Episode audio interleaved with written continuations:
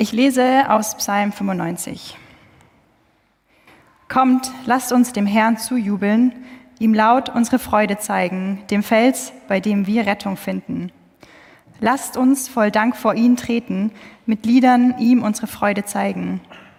Denn der Herr ist ein großer Gott und ein großer König über alle Götter. Die tiefsten Abgründe der Erde erhält sie in seiner Hand. Und die Gipfel der Berge, auch sie gehören ihm. Ihm gehört das Meer, er hat es ja geschaffen, und auch das Festland haben seine Hände gebildet. Kommt, wir wollen ihn anbeten und uns vor ihm niederwerfen. Wir wollen niederknien vor dem Herrn, der uns geschaffen hat. Denn er ist unser Gott und wir sind sein Volk, die Schafe auf seiner Weide. Er leitet uns mit eigener Hand. Wenn ihr heute seine Stimme hört, dann verschließt euch seinem Reden nicht. Macht es nicht wie das Volk damals in Meriba, in Massa in der Wüste, als es sich gegen ihn auflehnte. Da, sagt Gott, haben mich eure Vorfahren herausgefordert, sie haben einen Beweis meiner Macht von mir verlangt, obwohl sie meine großen Taten mit eigenen Augen gesehen hatten. 40 Jahre lang war mir jene Generation zuwider und ich sprach, sie sind ein Volk, das sich ständig von den eigenen Wünschen irre leiten lässt. Aber zu begreifen, welche Wege ich sie führen will, dazu waren sie nicht imstande.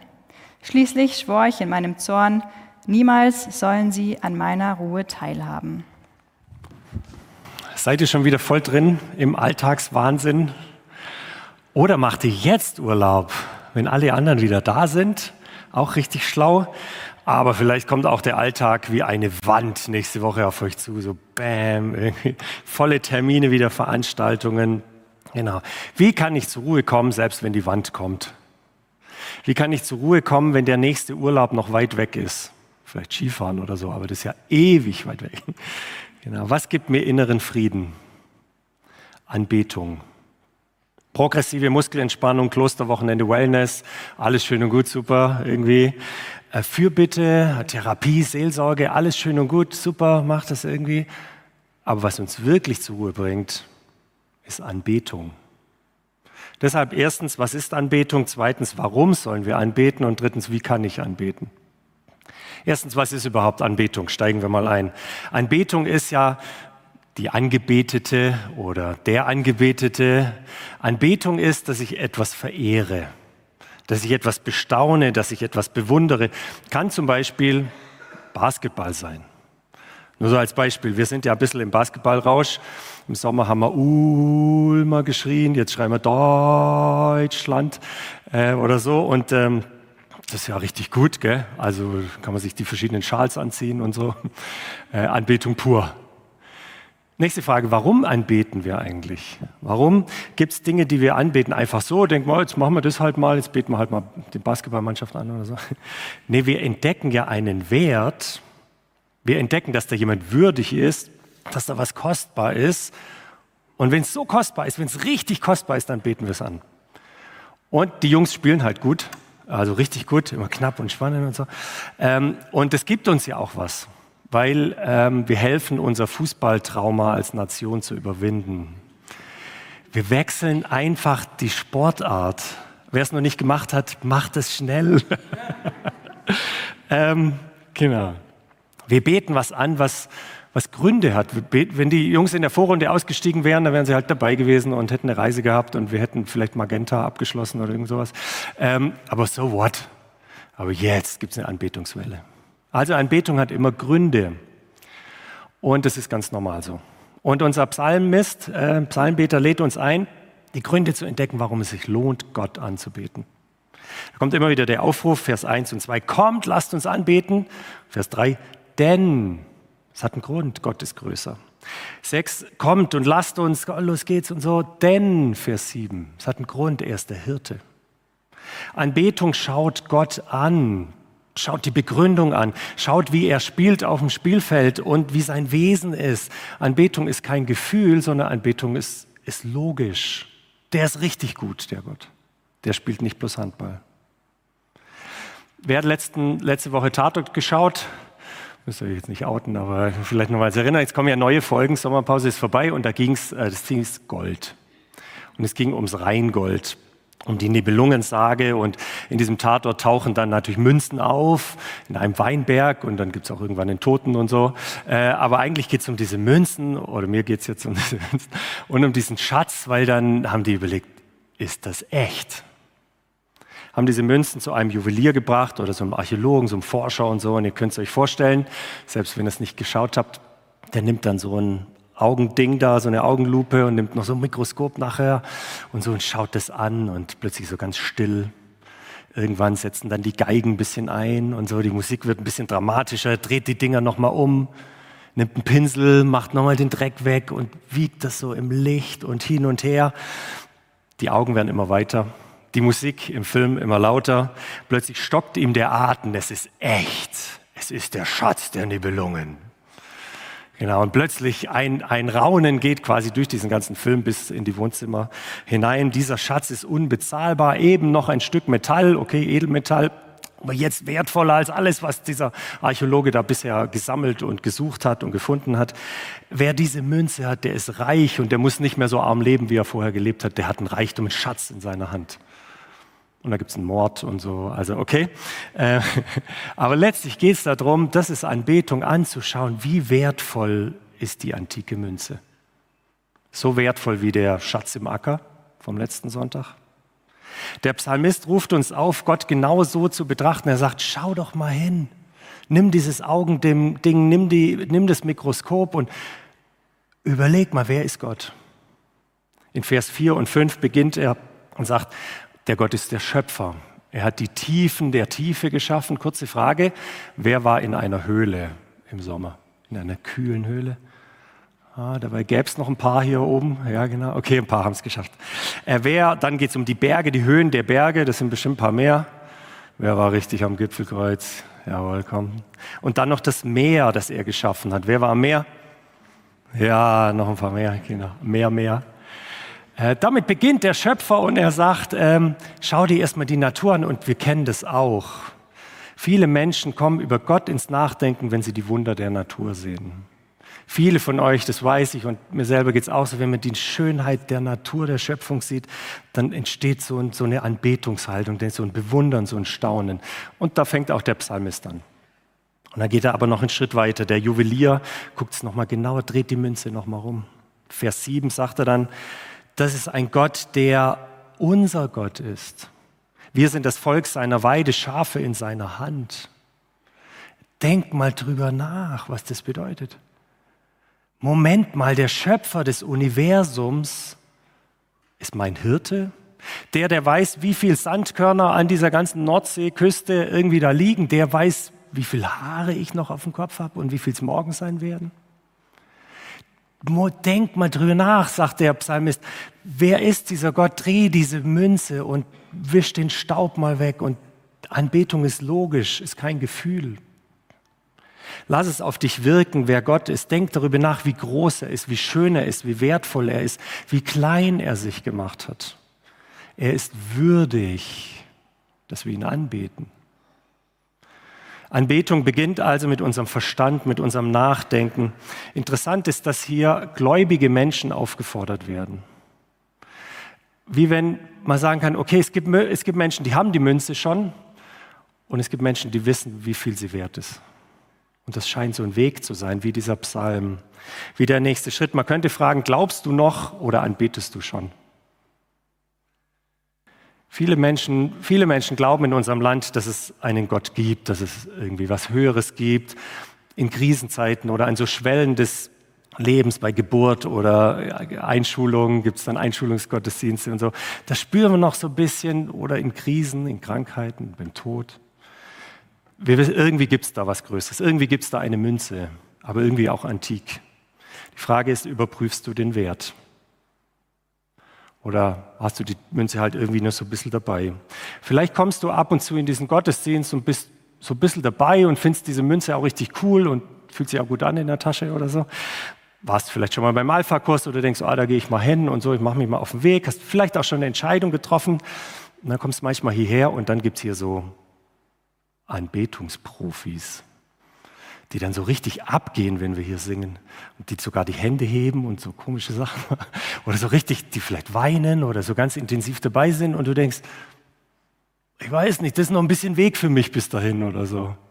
Aber dann ist genau das, lass dich davon nicht irgendwie komisch abschrecken oder fühl dich komisch dabei, sondern merke, okay, das ist mein Weg. Ich fange jetzt mal bei Psalm 95, Vers 1 an. Ich fange mal an, diese Münze zu entdecken. Und dann kannst du auch spüren, okay, da ist noch ein Stück Weg, es gibt noch mehr, diese Münze zu entdecken. An Gott zu glauben ist ein super Start, aber was dein Herz zur Ruhe bringt, ist Anbetung. Mach dich auf den Weg, ein Staunen in sich hinein wachsen, vielleicht auch mal ein Überwinden, in die Anbetung zu gehen. Also ihr merkt schon, Anbetung ist viel mehr wie Lieder singen, auch wenn ich manches heute am, am Sonntag und unsere Lobpreiszeit festmache. Anbetung verändert unser ganzes Leben. Deshalb zweitens, warum sollen wir Gott anbeten? Wir sind ja am Anfang der Predigtreihe und da stellt man so als guter Deutscher so diese Definitionsfrage. Warum sollen wir das überhaupt machen? Irgendwie, hat Gott das nötig? Da war doch irgendwas mit Engeln da oben und so und die können das doch eh viel besser, so ein paar Millionen vielleicht, keine Ahnung. Ähm, ich kann eh nicht so gut singen oder meine. Also wozu braucht Gott das? Irgendwie, um sich gut zu fühlen? Nee, braucht er nicht. Aber wir brauchen das. Die Frage ist nämlich nicht, ob wir Gott anbeten oder nicht, sondern die Frage ist, ob wir das Richtige anbeten in unserem Leben. Wir brauchen Anbetung Gottes, weil wir sonst andere Dinge anbeten und es geschieht so, so schnell. Wenn wir ehrlich sind, dann, dann uns mal einen Moment innehalten, dann merken wir, dass wir unser Leben auf Dinge ausgerichtet haben, die für uns einen unschätzbaren Wert haben. Das kann auch mal Basketball sein oder ganz andere Dinge, viel tiefere Dinge. Die Frage ist also nicht, ob wir anbeten, sondern was wir anbeten und ob diese Anbetung uns frei macht oder nicht. Im Vers 3 in unserem Psalm hieß es, dass Gott ein großer König ist über alle Götter. Jetzt kann man sagen, ja, ja, pff, die damals so primitiv und antik und mystisches noch so, die haben halt noch so an Götter geglaubt. Da gab es einen Höhlengott und einen Berggott und einen Meergott und einen Erntegott und was auch immer alles. Also wir sind ja da ein bisschen weiter und wir brauchen diesen Vers nicht mehr, streich mal durch, entmythologisiert. Ähm, ich sagte, das gilt heute immer noch. Die Dinger, die wir anbeten, heißen nur anders und sind ein bisschen versteckter das, was Anbetung eigentlich ausmacht, ist zu erkennen, der erste Schritt ist zu erkennen, was bete ich denn sonst gerade eigentlich an. Anbetung ist nicht einfach, jetzt, singen wir halt schöne drei Lieder oder so, sondern mich selber mal anzuschauen und sagen, woran habe ich mein Herz zu sehr gehängt? Und davon wegzugehen und auf Gott auszurichten. Ein Anbeterin, ein Anbeter zu werden, ist zu erkennen, wo sich meine Anbetung gerade drin verliert und wie ich davon wegkomme. Wenn du jetzt Genau, vielleicht fragst du dich, okay, also ich nicht. Ich bete doch nichts an, wovon redet der Pfarrer da vorne irgendwie? Ich bin kein Fußballfan und äh, Basketball auch nicht. irgendwie, ja, ich weiß, da gibt es so Freaks und so, aber was hat das, ich glaube, ich, so genau. Ich will dich noch ein Stück auf den Weg mitnehmen, weil es gar nicht so leicht ist. Es gibt einen Spiegel in dem Buch von Harry Potter oder in der Geschichte von Harry Potter. Weiß nicht, wer von euch da noch so voll drin ist. Stein der Weisen im ersten, also Buch hätte ich fast gesagt, aber ihr könnt auch im ersten Film vielleicht näher. Und da gibt es einen besonderen Gegenstand, einen Spiegel, der heißt Nerhegeb. Denkt man, ja, das ist also besondere Sprache und so, aber eigentlich ist es nur Spiegelsprache, weil Spiegel, ja, Spiegelsprache. Und rückwärts gelesen, also andersrum, heißt es Begehren, der Spiegel des Begehrens. Harry Potter ist nachts unterwegs, wie er das immer so ist, äh, und entdeckt auf dem Dachboden eben diesen Spiegel. Da ist erst noch so ein Tuch und hin und her. Und dann entdeckt er diesen Spiegel, schaut rein und ist komplett geflasht. Was sieht er? Ah, ihr seht es schon. ähm, er sieht seine Familie. Und das berührt ihn auf eine besondere Art und Weise, weil er hat seine Eltern nie kennengelernt. Die sind gestorben, als er ein kleines Baby war. Die Geschichte ist sehr dramatisch, wer es kennt, und hat sie nie kennengelernt. Ähm, und im Spiegel sieht er plötzlich, kennst du nur von Bildern und so, im Spiegel sieht er plötzlich, wie sie da sind, wie sie ihn anschauen, wie sie stolz auf ihn sind, wie sie ihre Hände auf seine Schultern legen. Und er ist völlig fasziniert, natürlich bewegt.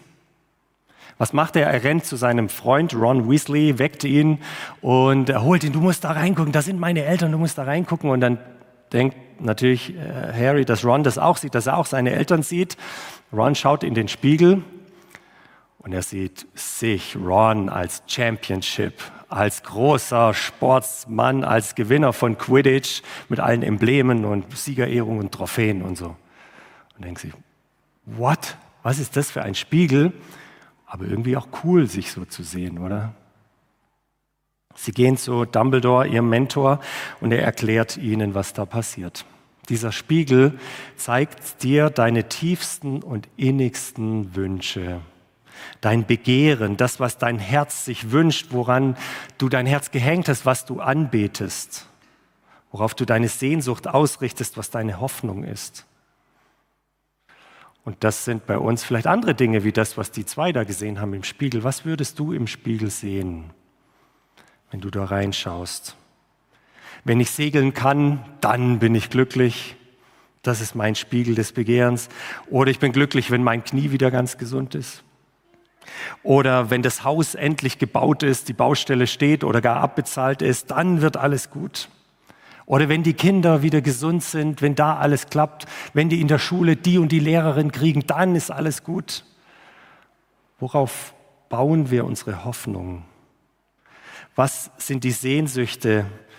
Was wäre auf diesem Spiegel zu sehen? Wie wärst du zu sehen? Und was wäre noch zu sehen? Dumbledore sagt zu Harry, wir mussten diesen Spiegel wegstellen. Warum? weil die Leute zu viel Zeit davor verschwendet haben. Dieser Spiegel hat Menschen, Schüler, äh, in den Bann gezogen, die ganze Zeit reingeschaut, was wir anschauen, was, worauf wir unsere Wünsche ausrichten. Das zieht uns in seinen Bann, natürlich. Das beten wir an. Das treibt uns an und das bestimmt uns. Wir sind kontrolliert von unseren Wünschen, manchmal wie besessen, manchmal offensichtlicher und alle anderen sehen es, aber oft nur so ganz tief hier drin. Aber wir spüren es. Und die Bibel sagt, das ist genau das Problem unserer Welt. Dass wir Dinge anbeten, die Gott geschaffen hat, dass wir die Schöpfung anbeten und nicht den Schöpfer. Dass wir wunderbare Dinge anbeten, die Gott geschaffen hat und die er wunderbar gemacht hat und uns zur Freude gemacht hat. Aber wenn wir ihnen zu viel Wert geben und unser Leben zu sehr danach ausrichten, dann versklaven sie uns. Und wir führen Krieg, bringen Menschen um, nicht nur im Tatort. Gott hat wunderbare Dinge geschaffen, aber wir beten an Dinge wie Geld, Schönheit, Erfolg, Anerkennung, Beliebtheit, Sexualität und werden zu Sklaven unseres eigenen Spiegels. Darum geht es letztlich bei Anbetung, nämlich mein Herz zu befreien. Manchmal erleben wir das oder deshalb sind Menschen oft auch, wenn Anbetung ist, so bewegt, weil sich plötzlich im Herzen was bewegt. Anbetung ist also nicht ein Hobby von musikalischen Leuten, sondern es befreit dein Herz. Wenn du das erlebst, und auch das ist ein Prozess, wenn du das erlebst, dann freust du dich, dass Japan besser Fußball spielen kann. Ist das Freiheit? Dann gelingt es dir vielleicht sogar, dich heute Nachmittag zu freuen, egal wie Deutschland spielt. Dann flippst du nicht mehr aus, wenn morgen früh die Haare schlecht liegen oder die Aktien sinken oder du einfach älter wirst und Dinge nicht mehr funktionieren dann bricht deine Welt nicht mehr zusammen, wenn die Kinder vielleicht den Schulabschluss schlechter schaffen als du. Dann bist du nicht mehr am Boden zerstört, wenn die Waage mehr anzeigt oder dein Post nicht gelingt wurde, geliked wurde, sich Wünsche nicht erfüllen oder mal der Arzt eine schlechte Nachricht hat. Merkt ihr, diese Dinge bleiben dramatisch und, und bewegen uns, aber sie zerstören uns nicht mehr. Anbetung befreit dein Herz und führt dich hinzu. Lasst uns einen Gott anbeten, der uns nicht versklavt, sondern der für uns gestorben ist.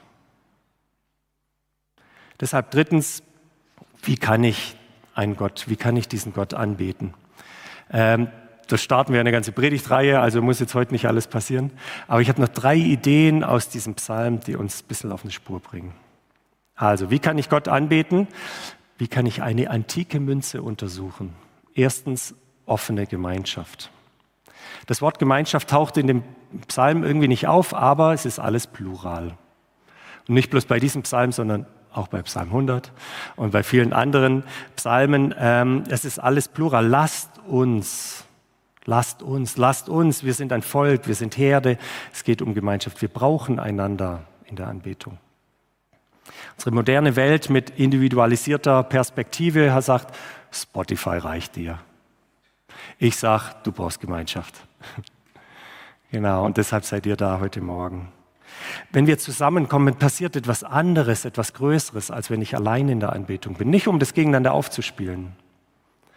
Wir wollen als Motto äh, jetzt einleiten, unser Jahresmotto anbetende Gemeinde. Und das nicht bloß für dieses Jahr, sondern auch noch für nächstes Jahr.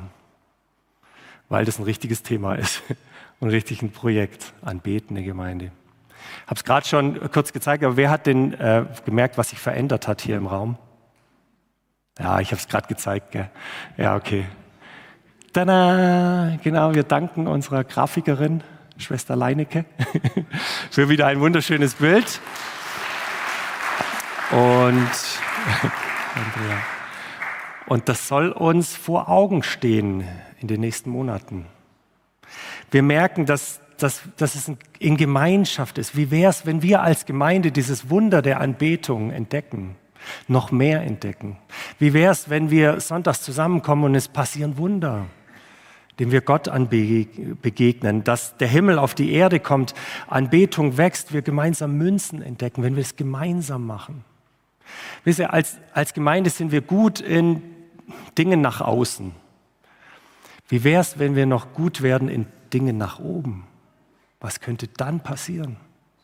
Wir sind gut in Kursen und Projekten und soziale Aktionen und Zielgruppen erreichen und so. Und das finden wir auch richtig gut. Machen wir auch weiter. Aber wie wäre es, wenn wir noch gut werden, indem wirklich Gott begegnen? In Anbetung, wenn wir das gemeinsam tun, weil wir brauchen einander da.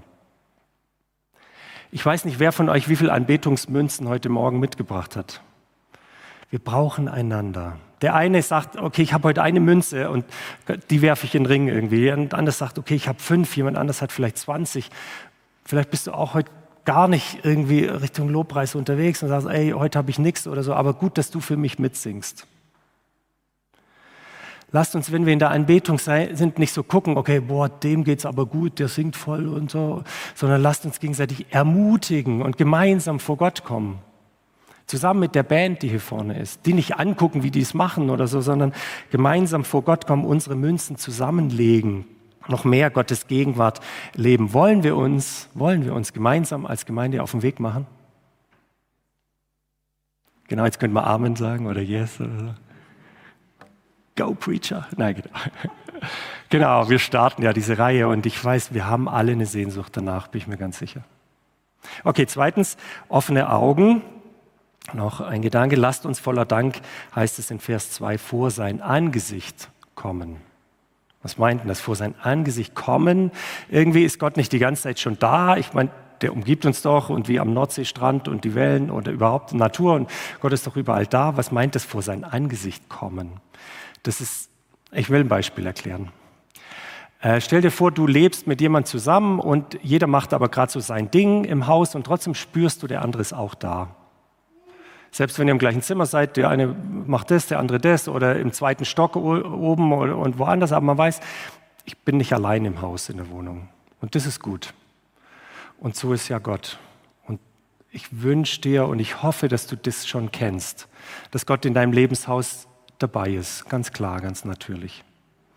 Und dann gibt es aber was anderes, dem anderen wirklich zu begegnen. Das kennen wir auch, man kann auch so nebeneinander herleben. Und es ist gut zu wissen, da ist noch jemand, aber, aber jemand anders wirklich zu begegnen, zusammen Kaffee zu trinken, so Primetime, Edelsteinmomente. Nicht Sachen besprechen, nicht äh, in der Bibel forschen, sondern Lobpreis ist Primetime mit Gott. In der Bibel steht ganz oft sein Angesicht. Was meint denn das? Über 100 Mal wird das Angesicht Gottes genannt. Das heißt, Gott in die Augen schauen. Das ist Anbetung. Nicht auf seine Hände schauen, was er bewegen soll, nicht auf seine Füße schauen, wohin, wo er endlich hinkommen soll und was tun soll, sondern Anbetung ist Auge in Auge mit Gott. FaceTime. Einfach Edelstein-Moment. Gott in seine liebevollen Augen schauen. Wenn dir das noch ein bisschen fremd ist, dann lade ich dich ein, das zu entdecken mit uns als Gemeinde. Und dann auch zu erwarten, dass etwas passiert. Ich wechsle kurz das Bild, weil ich in Dänemark im Urlaub war. Muss jetzt einfach kurz sein. Äh, genau, weil Jesus hat mal gesagt, dass der Heilige Geist wie ein Wind ist, wie der Wind, der weht, wo er will. In Dänemark hat es immer Wind. Ähm, und vor allem steifen Westwind, also wenn man an der Westküste ist. Und äh, wir durften es bewundern, wie Menschen diesen Wind, den man nicht sehen kann und doch fühlen kann, dazu benutzen, übers Wasser zu rasen, Kitesurfen, Windsurfen, all diese verrückten Dinge da. Äh, das sieht total gefährlich aus, aber es sieht auch nach richtig viel Spaß aus, wenn man es kann. genau, und da habe ich gedacht, was kann Wind bewegen? Was kann der Heilige Geist bewegen? Lasst uns, wenn wir in Anbetung zusammenkommen, die Erwartung haben, dass der Wind weht. Bringt eure Surfausrüstung mit. richte dein Herz danach aus, erwarte den Wind, richte dein Segel auf und aus und dann nimm diesen Wind. Lass uns mit offenen Augen, ich wechsle das Bild wieder, ähm, dahin gehen, dass wir sehen, was Gott wirkt unter uns. Ich sehe schon, ihr seid dabei. Voll gut. Aber ein drittes muss noch sein, weil dieser Psalm endet ein bisschen komisch. Ich weiß nicht, ob ihr es noch ob ihr es noch äh, vor Augen habt oder noch im Ohr habt. Der, der Psalm endet so ein bisschen krass, da geht es plötzlich um den Zorn Gottes. What irgendwie? Man denkt, hey, das war doch bisher so ein schöner Psalm. muss das sein? Oder muss man den jetzt noch lesen? Kann man da nicht abhören? So. Am Ende kommt da so ein richtiger Downer. Und das passiert in den ähm, Psalmen eigentlich öfter, habt ihr vielleicht schon mal gemerkt. Da gibt es am Anfang diese wunderschönen Worte und so Sonnenuntergangspoesie, lalala. Und dann plötzlich Bäm. Aber dann werden Texte interessant. Dann, wenn die Bibeltexte komisch werden, dann lohnt es sich hinzuschauen. In dem Psalm geht es dann plötzlich um, um was Böses, um Klage, um Wut, um Zorn irgendwie. Und weißt du, warum das so ist? Weißt du, warum in dem Psalm oft so ein, so ein Crash kommt? Weil dein Leben genauso aussieht. Du denkst, alles ist gut, eitel Sonnenschein und was weiß ich, was nächste Woche alles kommt. Gell? Da gibt es so richtige Downer, plötzlich aus dem Off, aus dem heiteren Himmel, weil das Leben so ist. Kurze Skizze, worum es hier eigentlich geht. Äh, der Psalmist bringt eine Geschichte aufs Tablett, wo das Volk Israel in der Wüste ist. Die sind gerettet worden aus Ägypten durchs Schilfmeer durch. Die, die, voll gut, Gott versorgt sie, aber Wüste haben Durst. Gut Schwäbisch. Genau. Und sie fangen an zu klagen klagen über Mose, klagen über, dass es hier in der Wüste so heiß ist. Und sie wären gern wieder zurück nach Ägypten und sie fangen an zu murren. Super. Der Gott ist gnädig und sagt zu dem Mose, okay, geh zu diesem Fels, nimm deinen Stock, hau auf diesen Fels und da kommt Wasser raus. Wunderbar. Einige Monate später passiert die gleiche Geschichte nochmal. Einige Monate später haben die wieder in der Wüste wieder Durst. Gut, da kann man auch wirklich Durst kriegen irgendwie. Ähm, und dann, dann klagen sie wieder Gott an und murren und so, als ob sie nichts gelernt haben. Und Mose soll wieder auf den Fels und wieder Wasser. Ja, genau. Aber Gott ist müde geworden.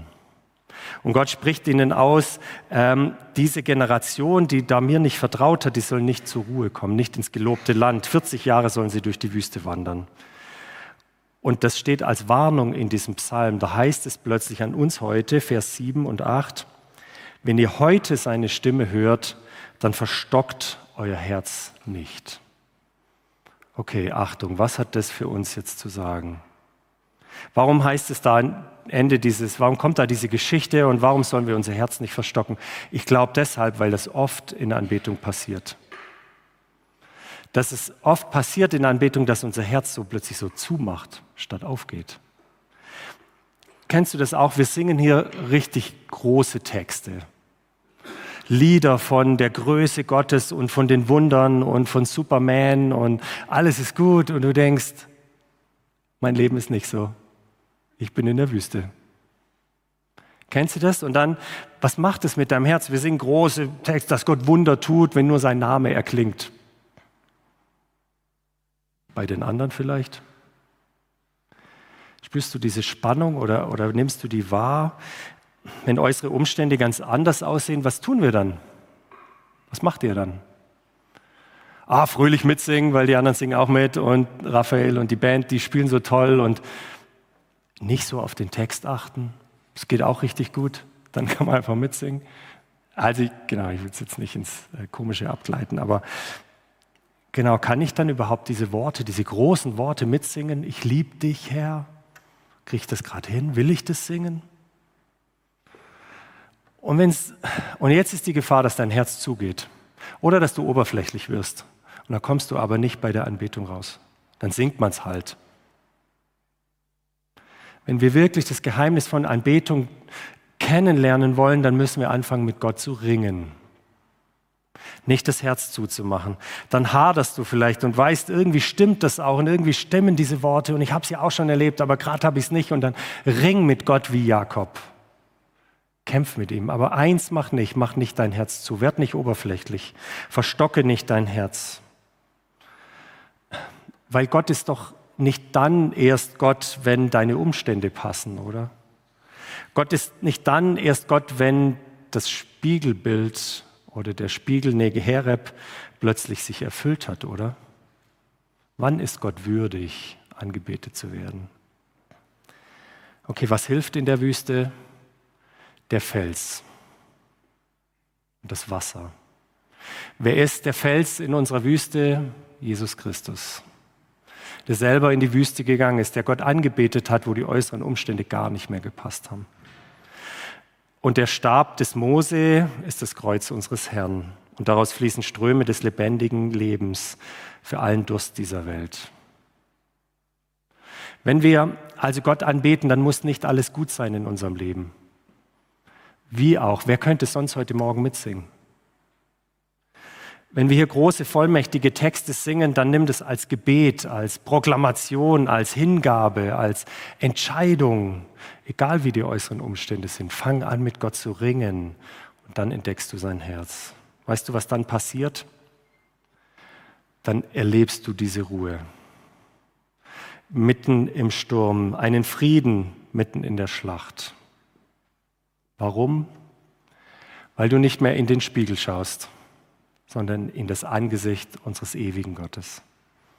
Amen.